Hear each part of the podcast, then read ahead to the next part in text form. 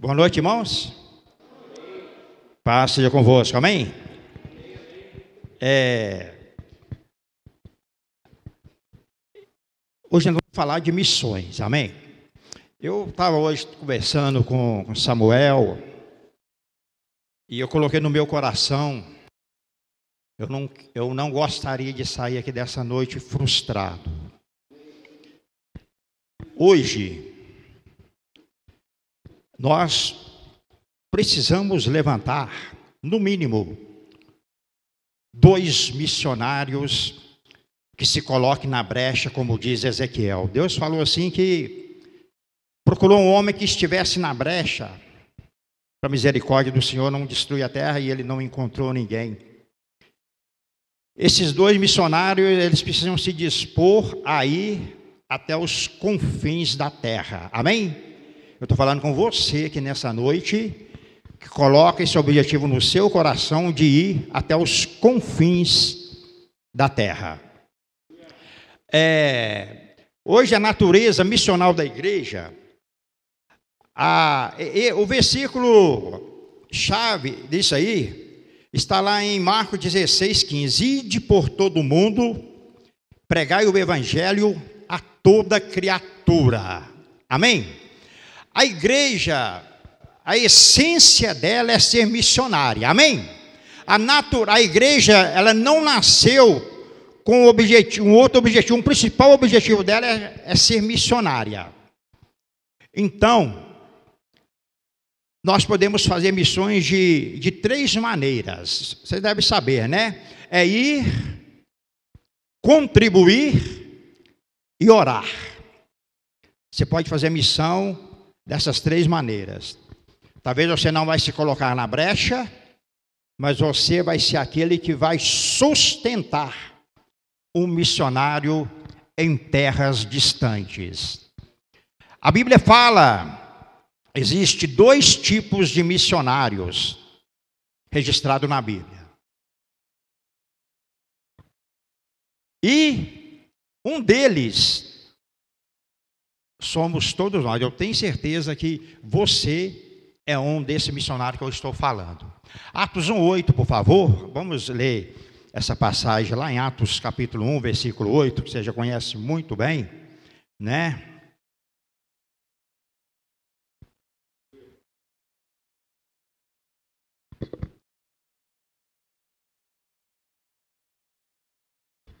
Amém? Coloque ele para nós aí, por favor. Mas recebereis poder do Espírito Santo que há de vir sobre vós, e ser-me-eis testemunhas tanto em Jerusalém, como em toda a Judéia e Samaria, e até os confins da terra. Jerusalém, Judéia e Samaria são os primeiro tipo de missionário. Quando você aceita Jesus como seu único salvador, você já se torna um missionário. Amém? Você já se torna um missionário quando você aceita. Primeiramente, você tem que crer no seu coração, que nós vamos ler aqui no, no, em Romanos capítulo 10 também. Vamos deixar aberto, por favor. Romanos 10, a partir do versículo de número. Versículo de número 8. Romanos 10.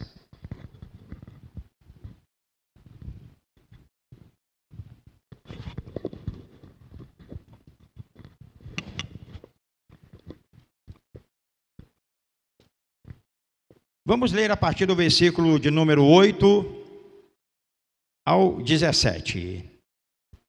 Mas que diz? A palavra ela está junto de ti, na tua boca e no teu coração. Esta é a palavra da fé que pregamos. A saber, se com a tua boca confessares ao Senhor Jesus, e em teu coração creres que Deus o ressuscitou dentre os mortos, será salvo. Visto que com o coração se crê para a justiça, e com a boca se faz confissão para a salvação. Porque a Escritura diz que todo aquele que crê não será confundido. Porquanto não há diferença entre judeu e grego, porque um mesmo é o Senhor de todos, rico para com todos os que o invocam. Porque todo aquele que invocar o nome do Senhor será salvo. Como, pois, invocarão aquele em quem não creram? E como crerão naquele de quem não ouviram? E como ouvirão se não há quem pregue? E como pregarão se não forem enviados? Como está escrito, quão formosos são os pés dos que anunciam o evangelho da paz, dos que trazem alegres novas de boas novas. Mas nem todos têm obedecido ao evangelho, pois Isaías diz: quem creu na nossa pregação de sorte que a fé é pelo ouvir e o ouvir da palavra de Deus. Amém? Eu marquei aqui algumas coisas. É, quando Jesus falou e de pregar o evangelho a toda criatura, Jerusalém, Samaria e Judéia, eu, eu sou um pregador de Jerusalém. Eu creio que você também é um pregador de Jerusalém. Jerusalém é sua casa, o pastor foi bem claro aqui, é a sua família, é aqueles que estão próximo de você. Durante 10, 11 anos, eu preguei o evangelho na minha família. Nós somos oito irmãos, sem faltar um mês, culto cada mês na casa dos irmãos, e fiz mais duas tias todo mês, e um acampamento por ano num sítio onde, onde é toda a família. Chegamos a reunir 98 pessoas da minha família em um só fim de semana.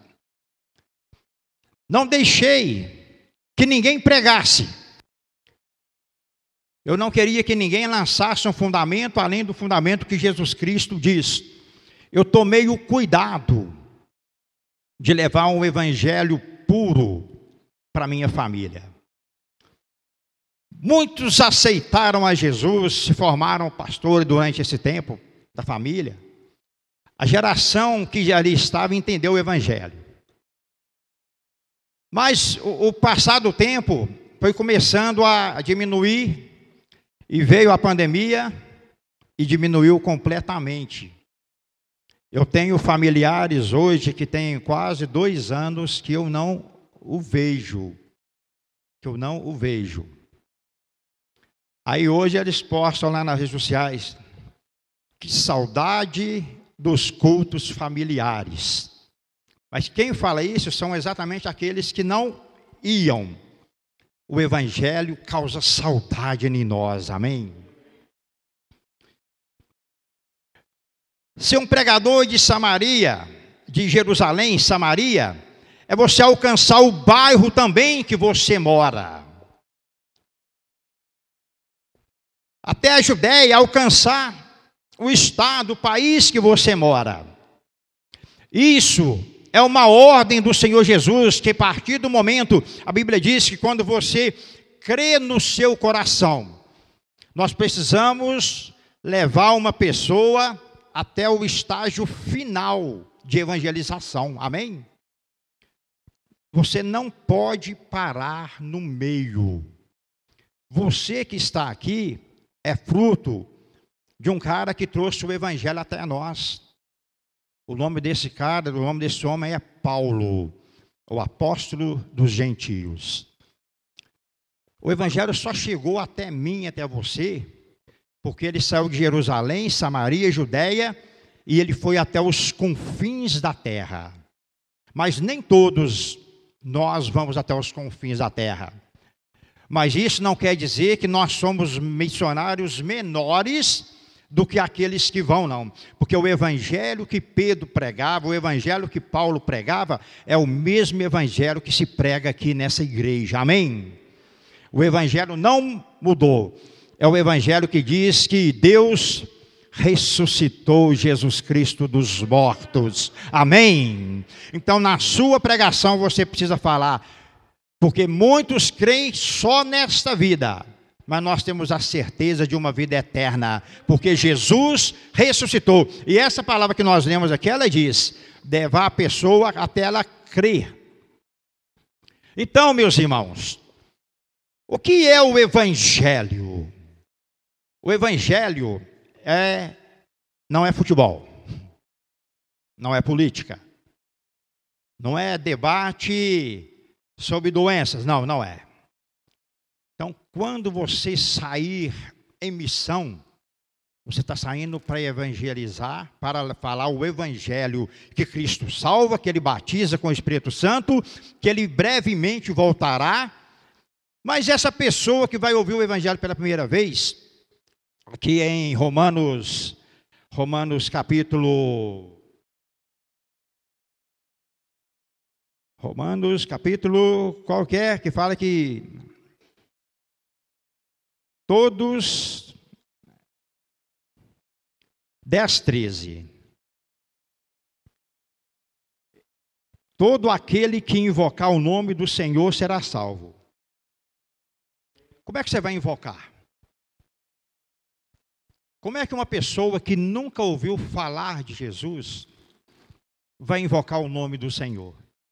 Primeiramente, mostra para ele que todos nós estamos somos pecadores e destituídos da glória de Deus. Esse é o estágio de uma pessoa que vai ouvir o evangelho pela primeira vez. Conversava com o Samuel, muitas das vezes a gente fica tentando folhear a Bíblia toda. O que, que eu vou falar para uma pessoa que eu vou evangelizar? É, eu, eu, pelo menos, eu encontro resposta em João capítulo 3. Ali ele fala, a partir do versículo 16, o plano de salvação, o plano que Deus montou para salvar a humanidade. E eu falei, seu Samuel, eu, eu, eu geralmente uso essa passagem. Ó, existia um homem de conceito que não queria se mostrar em público, marcou uma reunião certa vez durante uma noite com Jesus Cristo, porque esse homem era doutor da lei, era conhecido, mas ele queria saber mais sobre o reino dos céus, o reino de Deus, porque aquilo incomodava ele. As pregações de Jesus incomodavam aquele homem chamado Nicodemos. E esse homem foi até Jesus durante a noite, os dois conversando, e Jesus falou só: é preciso você nascer de novo, você entrar no reino de Deus. E ele tentou, mas como é, eu vou entrar de novo na barriga da minha mãe, vou nascer de novo? Não, você tem que nascer da água e do Espírito. Jesus, com essas palavras daquele homem, aquelas mesmas palavras que ele ouviu nascer da água do Espírito, elas foram as palavras também que motivou você que está aqui nessa noite também a crer no nome do Senhor Jesus, porque você é nascido da água e do Espírito. Amém? Mas quem é que quem é que pode ser incluso nesse plano de salvação. Nós lemos ali que não há diferença entre judeus e grego. E o primeiro evangelho pregado, os primeiros missionários que iam até Samaria, Judéia, é, eu estava vendo na Bíblia, em linha reta, dava mais ou menos 130 quilômetros. Mas deu mais que eles ficaram andando aquilo ali. Agora o, o pregador até os confins da terra, de Jerusalém até Roma, em linha reta, dava dois mil quilômetros. É lá que você vai chegar. Amém? Você tem que, primeiramente, falar assim, mas eu não tenho um centavo, eu não tenho um tostão. Não é isso falando. A primeira coisa que você tem que fazer é se colocar na brecha. O recurso virá o seu treinamento virá a partir do momento que você der o primeiro passo. Não se preocupe, apenas se coloque na brecha e fale no seu coração: eu quero ser um pregador de terras distantes.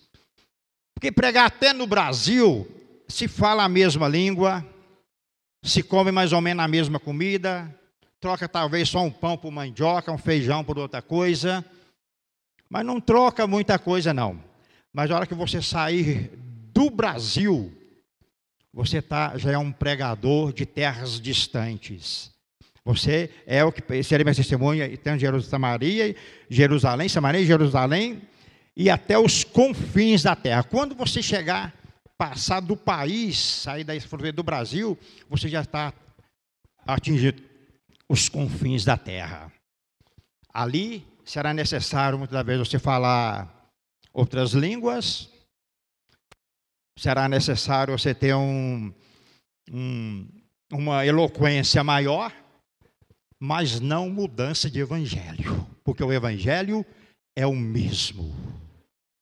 O evangelho que você pregar dentro da sua casa para o seu tio, para sua mãe, para o seu irmão, é o mesmo evangelho que Paulo pregou por aqueles homens sábios lá na Grécia, em Atenas. O apóstolo Paulo ganhou muitas almas, mas Pedro não ficou para trás. Pedro ganhou 3 mil numa vez, 5 mil na outra, a sombra dele curou um coxo. Ele, muitas das vezes ministrou o Espírito, você ainda não tem o Espírito Santo, recebe o Espírito Santo. Então, onde é que Pedro foi menor do que Paulo? Houve só uma controvérsia entre os dois, quando Pedro falou assim: ó, vocês têm que aceitar Cristo, mas tem que circuncidar. Aí Paulo falou: não, não, não, não, não, tem nada disso não, Pedro. Nós temos que pregar o mesmo evangelho, amém? Aceitou a Cristo, a circuncisão no coração ela já foi feita, não precisa mais, amém? Não pode ter divergência no evangelho. O evangelho que você pregar para aquela pessoa que está lá na rua é o mesmo que você deve ser pregado para um doutor. Não há diferença. Apocalipse capítulo capítulo 7, põe o 9, o versículo 9 para nós, por favor. Eu costumo falar que esse, esse versículo, essa visão que João viu, olha lá. Olha o que, é que o João falou. Aí depois dessas coisas eu olhei e eis que uma grande multidão na qual ninguém podia contar. De quê? De todas as nações, de todas as tribos, de todos os povos todas as línguas, e eles estavam diante do trono, perante ao cordeiro, vestido de vestes brancas, com palmas nas suas mãos. Sabe o que quer dizer isso? que a missão não fracassou. Amém. A missão não fracassou. O evangelho de Jesus Cristo, Jesus Cristo não tem preconceito. Não se prega o preconceito no evangelho de Jesus Cristo. Não se prega o evangelho só para negros ou só para brancos do, do, do, evangelho de Jesus Cristo. Não prega o evangelho para rico e exclui os pobres nem a Romano diz que não há diferença. Se nós não somos judeu, não tem nenhum judeu aqui nessa noite, então nós somos outros povos, estamos incluídos naquela visão que João viu. Nós somos outros povos, falamos outras línguas. Não importa, o Evangelho de Cristo, ele não faz acepção de pessoas. Se o Evangelho que você prega faz acepção de pessoas, você está lançando outro fundamento, e este não é o fundamento que Jesus nos ensinou. Ele não discrimina ninguém mas você tem visto muito o evangelho discriminando as pessoas, excluindo da congregação as pessoas. O evangelho que pregamos, ele não tem diferença que se nós não somos judeus, Jesus não distinguiu-nos do reino dele, não, pelo contrário. João 12, ele veio para aquele povo até onde Pedro conseguiu ir pregar. Veio para os seus, mas muitos deles não receberam. Mas quando você recebeu, você se tornou filho de Deus. Amém? Agora, quem é que pode pregar o Evangelho? Presta atenção. A terras distantes, principalmente, dentro da sua casa, só pode pregar o evangelho aquele que for salvo. Amém? Como é que você vai pregar um evangelho de salvação se você não é salvo? Então, primeiramente, você tem que ter aceitado a Jesus Cristo como seu Salvador. Você só pode pregar esse evangelho se você tiver aceitado e crer que Deus o ressuscitou dos mortos. Esse é um requisito de um missionário. Só pode acontecer dessa maneira. E o segundo tópico, você precisa ser o quê? Ser enviado. Amém? O pastor Eduardo aqui, ele vai enviar muitos. O que, que significa a palavra ser enviado? Você vai estar debaixo de uma cobertura.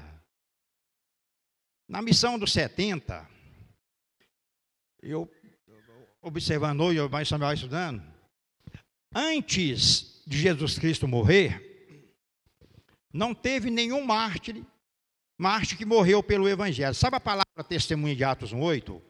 E serei minhas testemunha? Significa, no, no, no sentido original dela, é estar disposto a morrer pelo Evangelho, ser testemunha.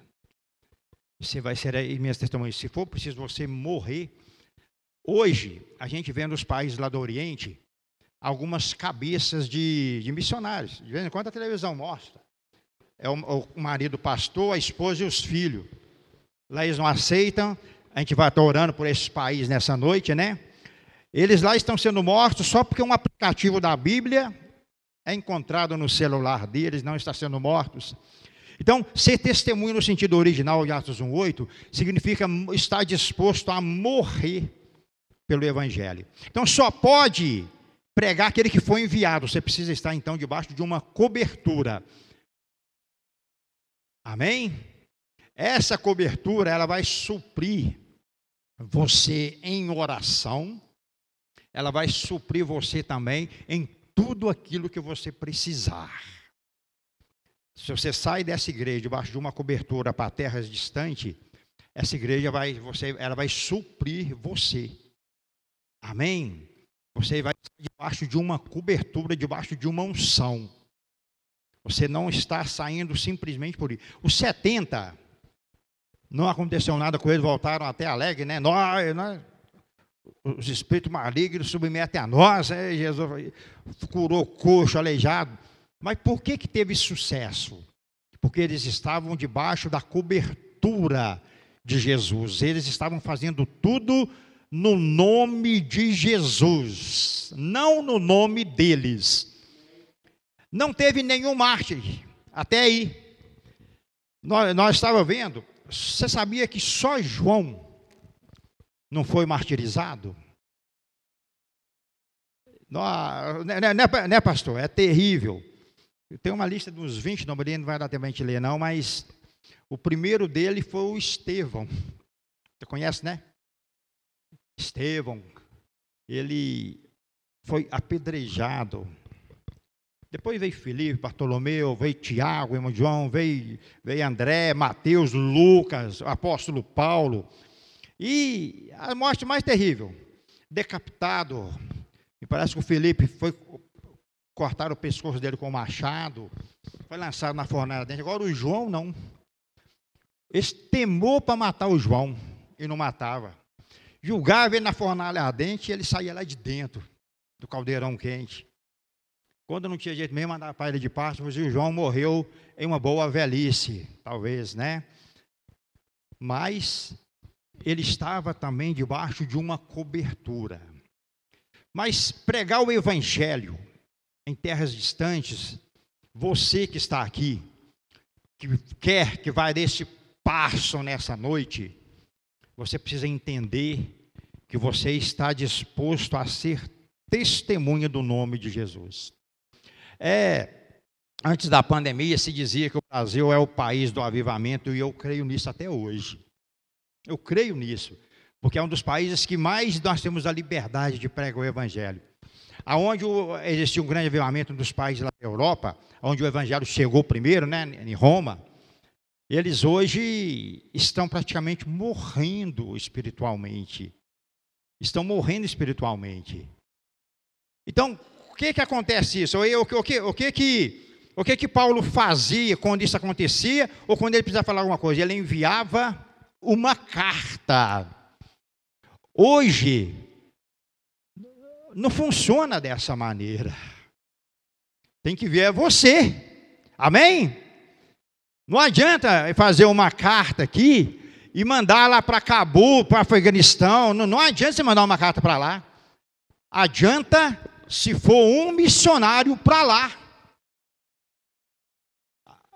Porque hoje você é a carta viva de Deus, a carta viva do Senhor.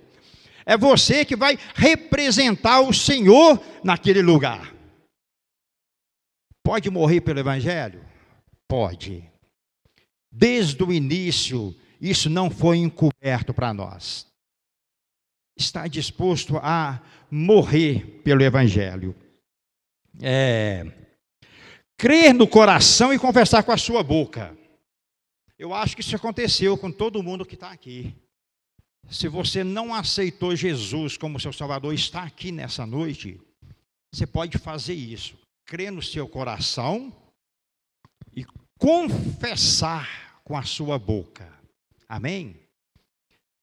Levar a pessoa, quando você estiver evangelizando, leva ela até esse ponto. Não fala somente ao Jesus Cristo salvo, amém? Então a gente tem ido embora você, você pregou um evangelho pela metade. Fala do estado original dela, fala do plano de Deus, o que Deus tem para ela, e agora vai até o final da sua evangelização. Você quer aceitar Jesus no seu coração como seu Salvador? Sim, eu quero. Então você vai agora confessar com a sua boca. Não é confessar nem espírito, não. Fala para o mundo ouvir, fala para aquelas pessoas que estão tá à sua volta ouvir, ou fala para aquela pessoa que está evangelizando ouvir, tem que sair da boca dela. Ela está confessando a Jesus Cristo como seu Salvador. Se com a sua boca confessar, aí se você pode invocar o nome do Senhor, aí você será salvo, porque todo aquele que invocar o nome do Senhor será salvo. Mas eles não vão conseguir invocar se ninguém for. Se ninguém for, não tem condição. Eu me lembro de, de, de certa vez a gente estava. Fui em algumas missões só até Minas. Já fui, no, já fui em Taiobeira, Salinas, é, Araçuaí, e do lado de cá fui em Catuti, Maravilhas, aqueles lá, tudo ali. E eu estava comentando com o Samuel um episódio que eu já até contei aqui. Eu eu tenho esse livro aqui, ó, como uma, uma segurança. Você já viu quando você está na sua casa, sozinho, você tem medo de alguma coisa, mas se você leva uma criança de 9 anos para dormir com você, você fica seguro. A criança não vai nada. Parece que você está seguro. É assim, a gente é assim. Um dia eu fui evangelizar num lugar aqui, e não tinha ninguém comigo, eu falei, eu vou levar essa Bíblia. Isso aqui, isso é identidade, amém? Isso é identidade. Os bandidos ainda respeitam ela, a polícia ainda respeita isso aqui. Você pode ter certeza disso. Eles respeitam esse livro aqui. Então, eu estava numa missão e essa missão demorou. Estava até como foi numa época que a gente foi com. Até o pastor Messias estava com a gente. Nós foi, nós foi numa quinta para voltar no domingo, missão longa. Era lá em Itaiobeiras, Parama, em Salinas mesmo, foi para lá. E a, estava com a quadrangular, é norte de Minas. E todo mundo ganhou uma, uma camisa. Aí eu falei, Samuel, não importa quem que você é aqui dentro da igreja. A partir do momento que você colocou a Bíblia na mão, você vestiu aquela camisa, sabe quem que a gente era lá? Missionário de Belo Horizonte. Era assim que a pessoa era tratada. Os missionários. Então, a pessoa que ia receber a oração, ela não queria nem saber se aqui na igreja você simplesmente. Para eles, você é um missionário. E, e eles eram curados porque eles criam, a fé deles fazia eles ser curado. Então eu, eu até comecei com Samuel, todo mundo lá, eles tinham uma fé tremenda na ele. Teve um dia que a minha camisa estava muito suja, eu tirei ela, e, e lavei e fiquei normal, eu era igual o burrinho de, da, da, história de Jesus Cristo. Ninguém dava a mínima para mim.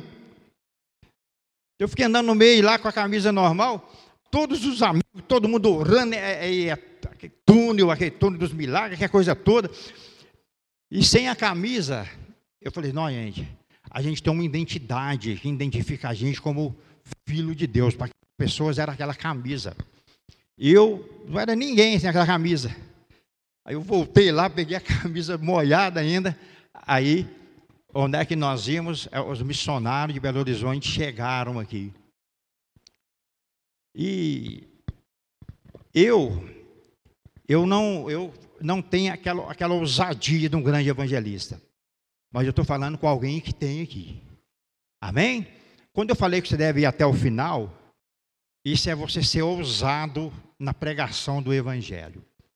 O, o pastor Messias, lá do Bebo, que vocês conhecem ele, ele é essa pessoa. Tanto é que ele já foi até os confins da terra. Quando ele foi pela primeira vez, ele, ele não estava nem no verbo. Mas a igreja levantaram na hora, me parece que foi 5 mil dólares. Ele foi sob uma cobertura daquela igreja estava mantendo ele lá. Mas ele, ele, ele, eu sempre comento isso com ele, ele, ele é um cara chato para evangelizar. Ele é enjoado, ele, se você não aceitar, ele não larga do seu pé até ele chegar nesse estágio final. Aprendi, eu prestei atenção nisso aí. Vai, vai, vai, vai, e, e de cada dez, pelo menos seis ou sete aceitava. Mas a gente muitas das vezes desiste rápido demais. Não desiste dessa pessoa que você está levando o evangelho para ela, não. E ainda que for dentro da sua casa, se você ficar desapontado, se você não conseguir, não se preocupe não. Virá outros missionários de fora que essa pessoa vai se converter. Você pode ter certeza. Mas o importante é você falar pelo menos uma vez a palavra não foi você que escreveu, a palavra não é sua. Você não precisa ficar com medo de falar do Evangelho, porque o Evangelho é de Cristo. Fala, ora pelo seu familiar, ora para o seu parente, ora pelo seu filho, mas não fique desapontado se você não obteve sucesso. Virá missionário até de terras distantes para falar no coração dele. Você pode ter certeza, e essa palavra, a Bíblia diz que ela não volta vazia. Ela não volta vazia. A gente é muito apressado. Não devemos ser apressados, mas não, também não devemos também deixar o evangelho pela metade. Quando for pregar o evangelho, leva a pessoa. Então você quer, insiste com ela. Se ela não quiser, Jesus falou com aqueles 70, então vocês saiam daquela cidade e vêm embora mas a palavra foi lhe lançada. Amém?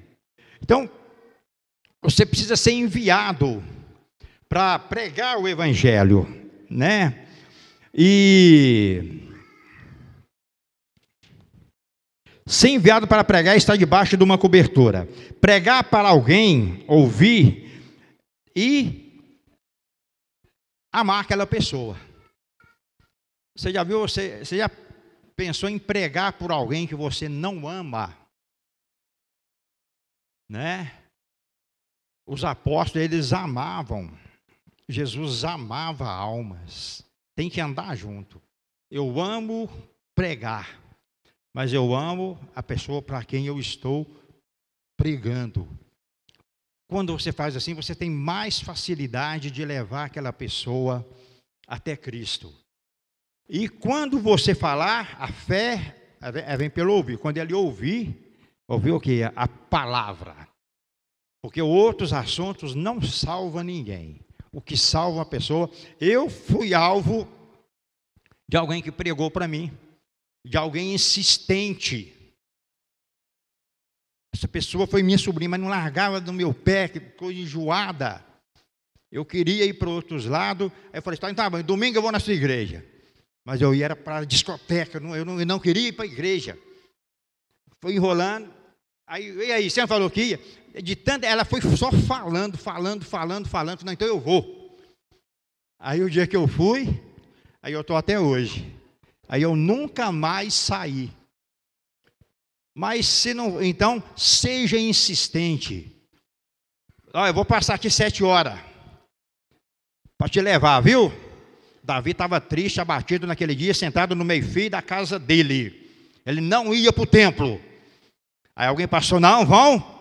E o Davi falou assim: Eu alegrei quando eles me convidaram, eu alegrei quando eles me disseram, vamos até a casa do Senhor.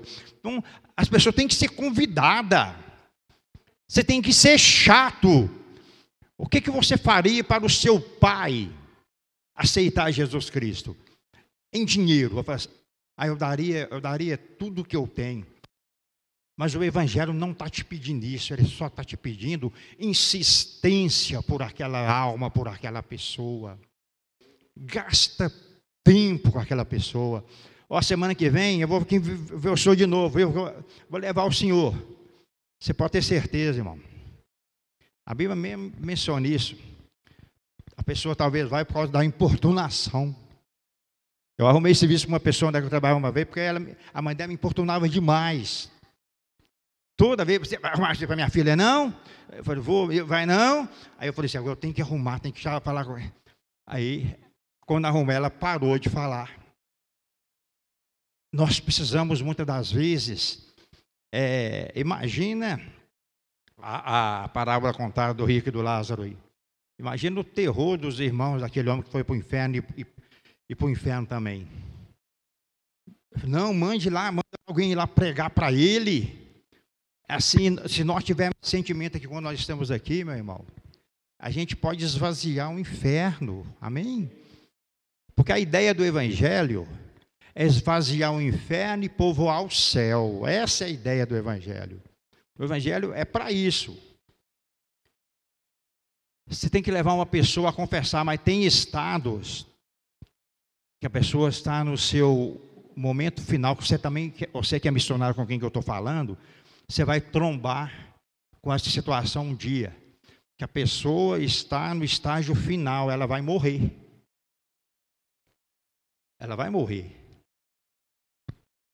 Ainda assim, você deve falar ainda de Jesus Cristo para ela, segurar na mão dessa pessoa, olhar nos olhos dela, se ela conseguir falar, peça a ela para confessar a Jesus com a sua boca. Se ela não conseguir, peça para ela dar sinais de atitude, para aquela pessoa poder morrer e você ficar em paz no seu coração. O ladrão lá na cruz não teve tempo de pregar o evangelho. Mas você tem. O ladrão na cruz não pode alertar os irmãos dele, talvez, para sair daquela vida que ele entrou mas ele teve a vida eterna, amém? Porque o próprio Cristo entrou no coração dele naquele dia e falou com ela: um dia, um dia, quando eu inaugurar o paraíso, você vai estar comigo lá também, viu? Ele falou para aquele cara: você vai estar comigo lá no paraíso. Então, meus irmãos, a gente pode fazer missão em Jerusalém, Samaria e Judéia, mas a gente pode também fazer missão até os confins da terra. Amém? aos confins da terra vai exigir um pouco de você, mas eu estou falando para a pessoa que está me ouvindo aqui, você que não tem, fala assim, eu não tenho a mínima condição, mas é com você que eu estou falando. Você basta apenas querer no seu coração. Amém? E quem ouvir, crê no seu coração, invoque para ser salvo e confesse com a sua boca. É, o estágio em que a pessoa está é importante, né? ela tem que a, a, aceitar sair daquele estágio. E uma coisa que faz que faz você ter poder para testemunhar é o Espírito Santo, amém, irmãos? Então, a partir do momento que você aceitou a Cristo, começa agora a buscar imediatamente, porque aceitou a Cristo, está amoado, está com medo, está faltando alguma coisa. Está faltando o quê? Está faltando o Espírito Santo. Jesus falou: ó, que você receber ele, vocês vão ser minha testemunha. Você viu como é que eles escondeu naquele cenáculo? Quando Jesus morreu, cadê eles? Não tinha ninguém. Todo mundo sumiu. Aí, passa alguns anos, todos eles estavam agora morrendo por causa do Evangelho. Eles estavam agora falando sem medo nenhum, alguma força, alguma coisa sobrenatural aconteceu dentro daquele cenáculo naquele dia. Alguma coisa de sobrenatural aconteceu dentro daquela igreja naquele dia. Porque aquelas pessoas agora começaram agora a ser testemunha, começaram a falar de Jesus. E essa força sobrenatural, esse poder sobrenatural se chama o Espírito Santo. Amém? E você tem o Espírito Santo, amém? Eu estava percebendo aqui um pouco, é, quando a pessoa aceita Jesus depois de grande, aquela coisa toda assim, e a gente fica lutando para aceitar, para receber o Espírito Santo, muitas das vezes ele já recebeu, mas tem dúvida que não tem, você não pode duvidar. Não, não, não existe dúvida no Evangelho. Você aceitou, creu, ele entrou, entrou no seu coração, você é salvo naquele momento. Amém? Você já é salvo. Então, se você creu que você é salvo, se você buscou o Espírito Santo, você precisa crer que recebeu ele também. E pronto, e acabou. Mas quando a pessoa nasce num evangelho, você, você não consegue ver mais ou menos em que época da vida dela que aconteceu. Mas aquela pessoa já está com o Espírito Santo, já já está agindo há muito tempo. Né, você que tem filhos que nasceu no Evangelho, você que, que seus filhos cresceram dentro do Evangelho, está nascendo dentro do Evangelho. Talvez você não vai conseguir muita da essa transformação, mas ela já aconteceu. Eles já estão com o Espírito Santo. Amém? E, e, e, quando a gente é adulto, a gente fica naquela dúvida, né? Não, eu não tenho o Espírito Santo, eu, eu, eu não estou vendo evidência nenhuma em mim. Mas é isso aí que eu falei. Missionários de Jerusalém, Samaria e Judéia. Desta ponta até ali, você é esse missionário, amém? Não adianta você sair fora. A natureza missionária da igreja, né? Ou seja, você já nasceu com essa natureza. É igual a natureza do escorpião é picar. A natureza de uma igreja, que é Senhor Jesus Cristo, é ser missionária, pronto. Se você confessou, você já é missionário. Eu não sei quantas almas que você. Eu não sei quantas almas que eu já ganhei para Cristo. Mas eu procurei ser um missionário presente dentro da minha família, dentro da minha casa. Eu procurei durante muitos anos fazer isso. Não sei quantas almas foram até Jesus. E essa contagem, muitas das vezes, ela não, não nos interessa. Toda honra e toda glória é para Deus. Amém? Mas a Bíblia registra momentos em que Pedro levava 5 mil pessoas ao arrependimento, 3 mil pessoas ao arrependimento. Os grandes evangelistas de hoje, eles levam é 500, 500 milhões de pessoas, um milhão de pessoas, de uma vez a aceitar Cristo. Irmãos, isso é, é uma prova que o Evangelho, ele deu certo. Ele deu certo, evangelizar dá certo. Não tem outro plano. O plano, é Marcos 16, 15, não existe outro plano. O plano é ide por todo mundo e anunciai a toda criatura, todo mundo, o Evangelho. E ele continua falando: aquele que crê vai ser salvo. Aquele que crê, for batizado, será salvo. Não, não é o batismo que vai salvar ele. É ele crer. Porque se ele crê no coração dele, você, então agora você está salvo, meu irmão. Amém? Quem é salvo aqui diz amém. Deus abençoe vocês.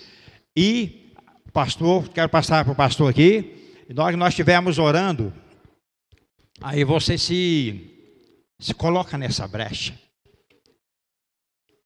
Se você sair do seu lugar e vier aqui à frente que o pastor estiver orando, nós vamos entender que você é um missionário dos confins da terra. Amém? Aí, aí não se preocupe, não se desespere, não. Apenas fica tranquilo. Só fica, fica quieto. Só não, per, só não perde o foco de onde é que você, até onde é que você quer ir, não. O Senhor vai levar você até lá. Amém? Pastor Eduardo, por favor. Deus abençoe, irmãos.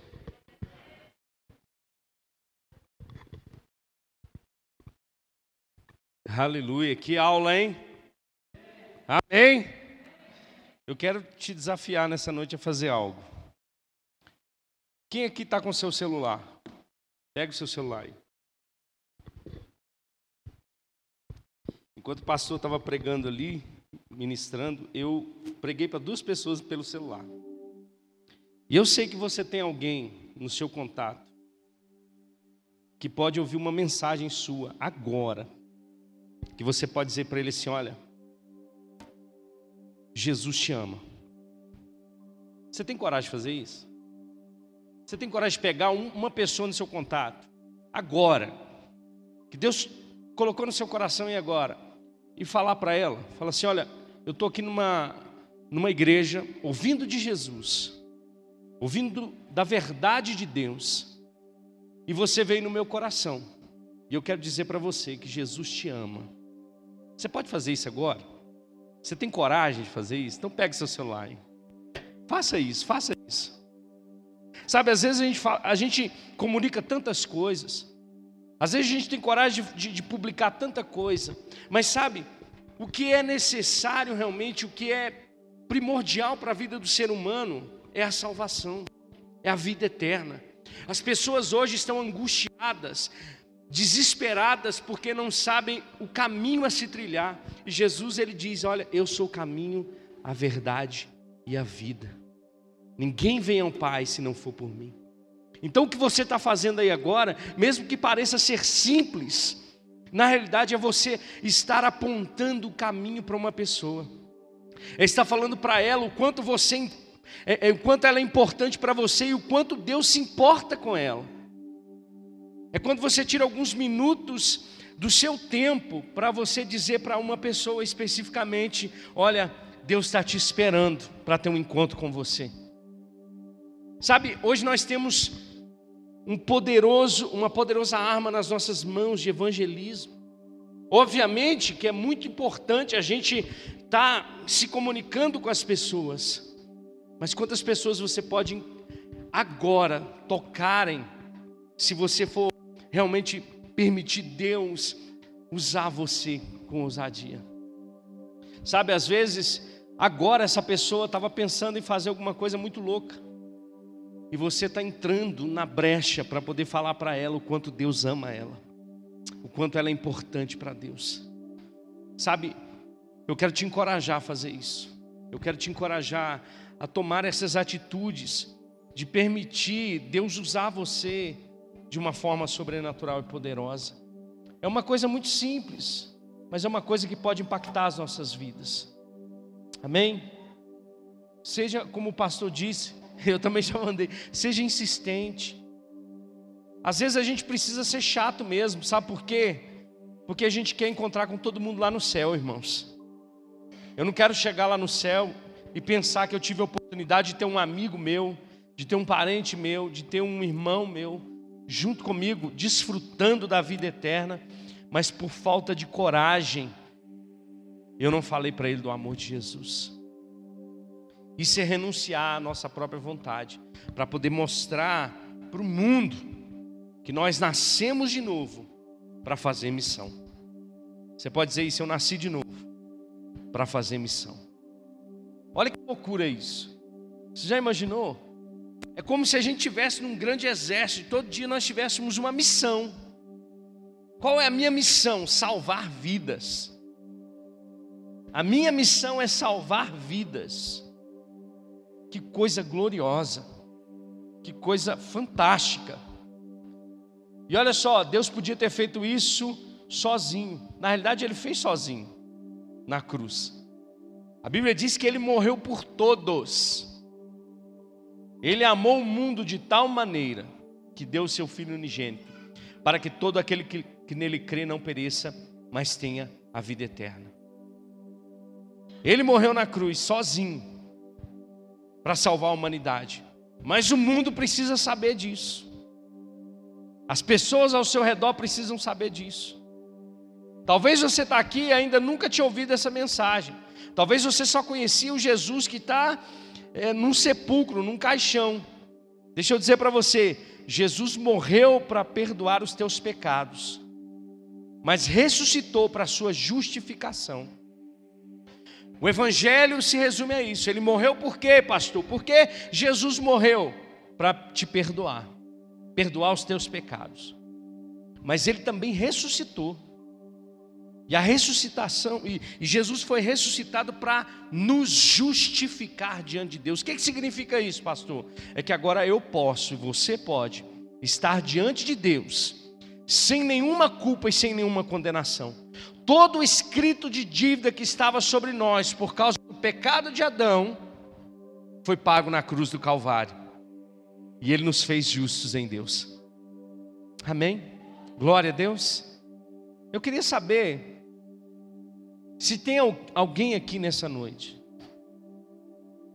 se tem alguém aqui nessa noite que ainda não confessou a Jesus como Senhor e Salvador, tem alguém que ouviu essa mensagem pela primeira vez e quer confessar a Jesus, crer no coração e confessar com a boca que Jesus é Senhor e Salvador? Tem alguém?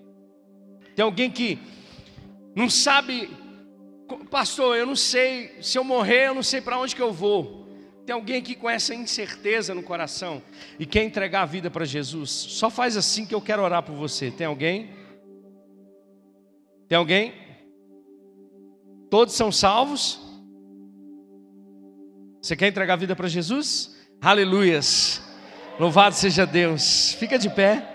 Aleluias. Tem mais alguém?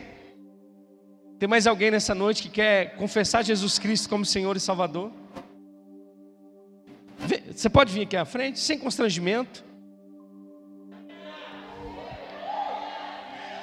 Aleluia. Como é que você chama? Geisiana. Geisiana. Então, gente, o que a Geisiana está fazendo aqui agora? Ela ouviu a mensagem. E a Bíblia diz que a fé, ela vem pelo ouvir e ouvir a mensagem de Cristo. O passo que ela está dando aqui nessa noite é reconhecer, reconhecer a sua dependência de Deus.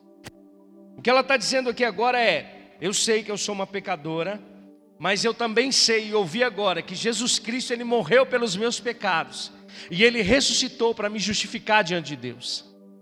Então o que está acontecendo com ela aqui agora é que ela está nascendo de novo nascendo da parte de Deus agora. Geisiane, né? Geisiana. Então você vai fazer uma oração comigo nessa noite, amém? Diz assim: Senhor Jesus, nessa noite, eu decido entregar a minha vida ao Senhor. Reconheço que sou uma pecadora, mas hoje eu ouvi a mensagem da salvação escreve o meu nome no livro na vida. Hoje, a partir de hoje, eu entrego totalmente a minha vida ao senhorio de Cristo Jesus. Aleluias! Aleluias! Aleluias! O Evangelho é o poder de Deus para a salvação de todo aquele que crê. Amém. É isso que acontece com aqueles que ouvem a palavra de Deus e reconhecem o poder de Deus. Amém, Pai, no nome de Jesus. Eu coloco a vida da tua filha nas tuas mãos agora e eu declaro Espírito Santo Batiza ela com teu poder agora em nome de Jesus. Nós declaramos uma nova vida. Nós declaramos, Pai, novidades de vida. Declaramos agora, Pai, ela amada pelo Senhor. Declaramos, Pai, que os céus estão em festa agora, pois um pecador se arrependeu dos seus pecados. Declaramos agora, Pai, que ela vai andar conforme a tua vontade, conforme a tua palavra, sendo discipulada, sendo, Pai, ensinada no caminho que se deve andar. Nós declaramos nessa noite o teu poder sobre ela, sobre a tua casa, sobre a tua família, no nome de Jesus. E sabe de uma coisa? Você ganhou uma grande família que ama você também. Amém? Deus abençoe. Aleluias! Deus é bom, meus irmãos. Você se alegra com isso? Aleluias. Louvado seja o Senhor.